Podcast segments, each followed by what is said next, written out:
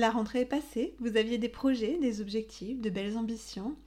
Et puis le mois a passé et vous prenez conscience que vous n'avez pas pris le temps involontairement, ou peut-être même volontairement, de commencer. Peut-être le découragement et la culpabilité pointent-ils même le bout de leur nez. Voyons ensemble comment nous pouvons arranger cela en menant un travail sur votre objectif.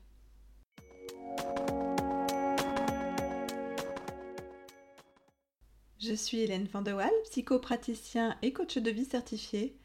Coach Toito est un podcast de développement personnel, travail sur soi, sur un format court pour être accessible à tous. J'y propose des outils, des clés pour mettre en place et en pratique simplement et rapidement des débuts de réflexion et quelques changements d'habitude et d'état d'esprit. Retrouvez-moi sur le site internet pour toutes les infos de séances en cabinet ou à distance www.hev, mes initiales, le tiré du milieu coach de vie en un seul mot.fr. Vous y trouverez un bouton pour accéder à la prise de rendez-vous afin de réserver votre premier contact téléphonique gratuit.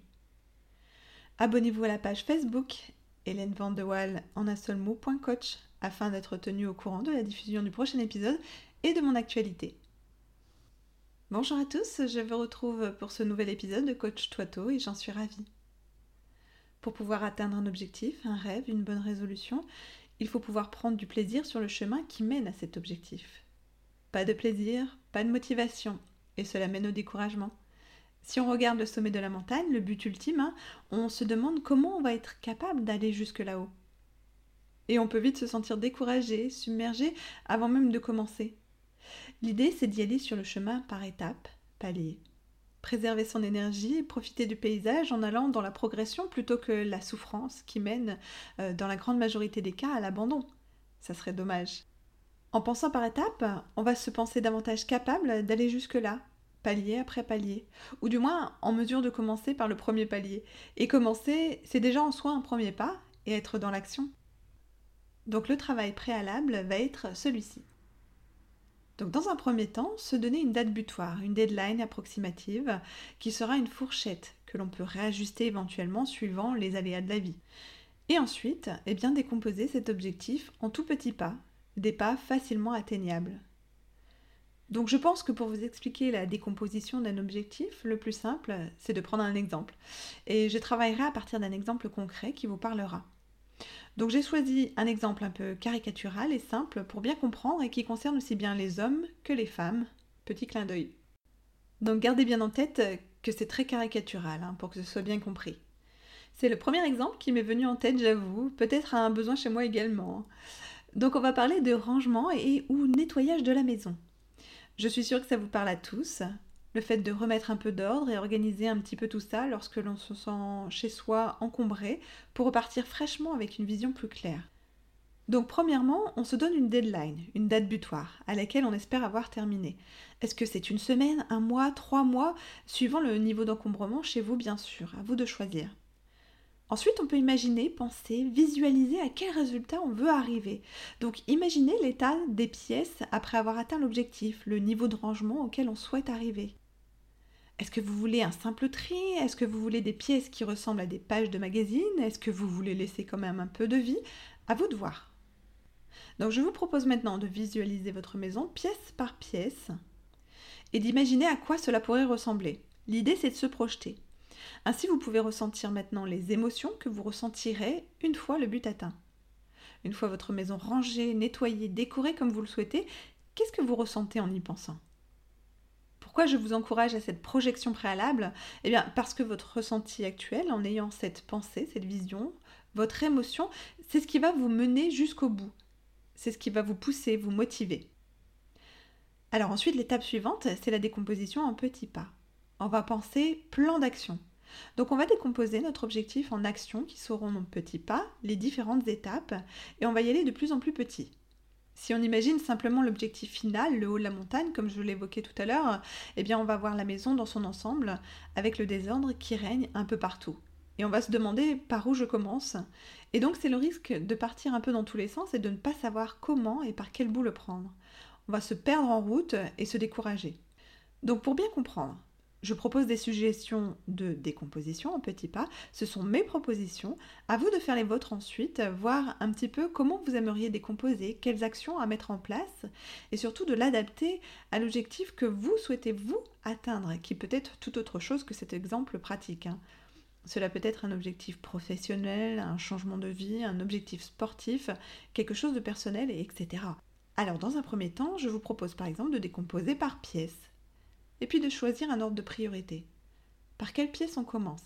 Quelle est la pièce la plus urgente, la plus importante?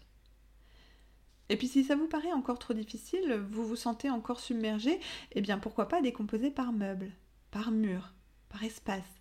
Imaginons la cuisine. Eh bien peut-être commencer par les meubles en hauteur, puis les meubles du bas. Peut-être prendre un meuble à la fois, un meuble par jour. On peut même aller encore plus loin. Imaginons, vous avez une bibliothèque avec des livres posés en vrac, rien n'est ordonné, vous ne retrouvez plus rien, et eh bien pourquoi ne pas imaginer ranger une étagère à la fois? Pourquoi pas également d'abord trier les livres avant de les repositionner? Pourquoi? Parce que l'idée, c'est d'avoir des petits pas, des tâches que vous pouvez faire en quelques minutes, en un instant, des tâches pour lesquelles vous ne vous sentez pas submergé. Plus petit ce sera, plus facilement vous saurez réaliser cette tâche et surtout trouver le temps nécessaire. Et puis vous vous verrez avancer. Mieux vaut avancer d'un petit pas que de ne pas avancer du tout, parce que vous n'avez pas le courage, parce que vous n'avez pas une heure devant vous. Donc l'idée, c'est de tirer chaque tâche, tirer le fil à reculons pour aller de plus en plus petit. Comment je peux réduire cette tâche? Comment je peux faire quelque chose encore plus petit et encore et encore? Ensuite, une fois qu'on a bien décomposé toutes nos tâches, on a bien délimité chaque petit pas à faire par ordre de priorité, eh bien on va positionner cela dans l'agenda.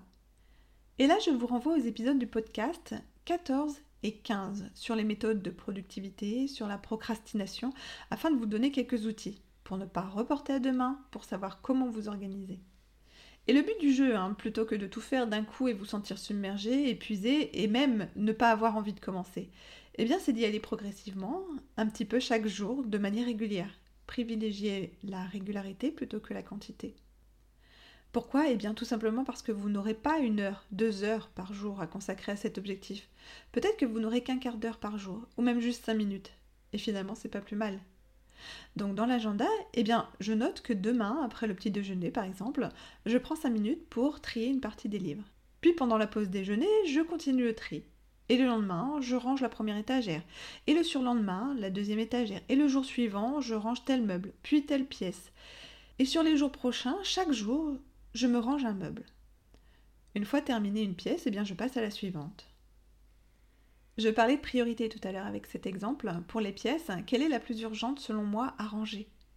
La priorité, ça va peut-être être la pièce que vous voulez mettre en ordre rapidement pour recevoir du monde, par exemple. Mais ça peut aussi être une question de plaisir. Quelle pièce vous donnerait le plus de plaisir à ranger en premier? Je vais prendre un autre exemple. Hein. Vous avez un document, un dossier, un mémoire à rédiger. Donc comme je le disais tout à l'heure, la première chose, c'est de se donner une date butoir, une fourchette de temps.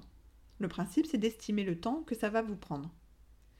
Après avoir visualisé votre travail achevé et ressenti la satisfaction qui en viendra, on passe à l'action, à la décomposition.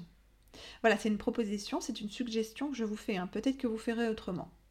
Voici, selon moi, les étapes. Réfléchir à des idées. Juste poser des idées en vrac sur un papier, sur euh, l'ordinateur. Puis je fais quelques recherches. Où est-ce que je fais mes recherches? Par quel biais? Par quel intermédiaire? Est-ce que j'ai des contacts? Qui je peux contacter pour m'aider, pour me renseigner? De quelle info ai-je besoin? Ensuite, je réfléchis à un plan d'organisation du dossier, un sommaire. Puis je répartis les idées dans ce sommaire. Ensuite, ça peut être la rédaction d'une intro, la rédaction d'une conclusion. Le brouillon de chaque partie est allé sur plusieurs jours, puis la rédaction finale, et enfin relecture et correction. Et pour chaque étape que je viens d'énoncer là, eh bien l'idée c'est de se donner peut-être 5 minutes, peut-être un quart d'heure pour travailler sur chacune d'entre elles. C'est-à-dire, un jour je fais des recherches, le deuxième jour je passe des coups de fil pour consulter mes contacts, le troisième jour, alors quand je parle de troisième jour, hein, ce n'est pas forcément trois jours à la suite, ça peut être étalé dans le temps, ça peut être un jour par semaine, ça peut être une demi-journée, peu importe. Donc le troisième jour, je pose les idées, le quatrième jour, je fais mon sommaire, le cinquième jour mon intro, puis ainsi de suite jusqu'à la rédaction finale. Toute cette étape de travail préalable sur l'objectif en décomposant les diverses tâches, en recherchant chaque petit pas, en découpant de plus en plus petit, eh bien ça prend du temps, mais c'est un temps qui vous permettra d'être productif et plus rapide ensuite, et de savoir exactement où vous allez. Et puis vous vous voyez dans l'action.